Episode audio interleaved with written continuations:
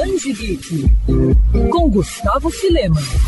O mestre do terror japonês Junji Ito chegou para ficar no Brasil, com sucesso de obras clássicas do mangaka por aqui, como Uzumaki Tomie, as editoras Devir e Pipoque Nankin voltam a promover o lançamento de mais materiais do autor. Dessa vez, a aposta de ambas é voltada para coletâneas. A Devir traz aos leitores brasileiros Vênus Invisível, coleção de histórias curtas que incluem a clássica O Mistério da Falha da Amigara e a adaptação de Poltrona Humana. Com mais de 30 páginas coloridas e um pôster especial, a edição de luxo já está em pré-venda. Já o pessoal do Pipoque Nanquim apresenta Calafrios, quadrinho em capa dura e também em edição de luxo, que traz uma seleção dos contos favoritos de Junji Ito, ou seja, aqueles que ele mais gostou de produzir ao longo de sua carreira de 35 anos trabalhando com mangás de horror. O material também já está em pré-venda.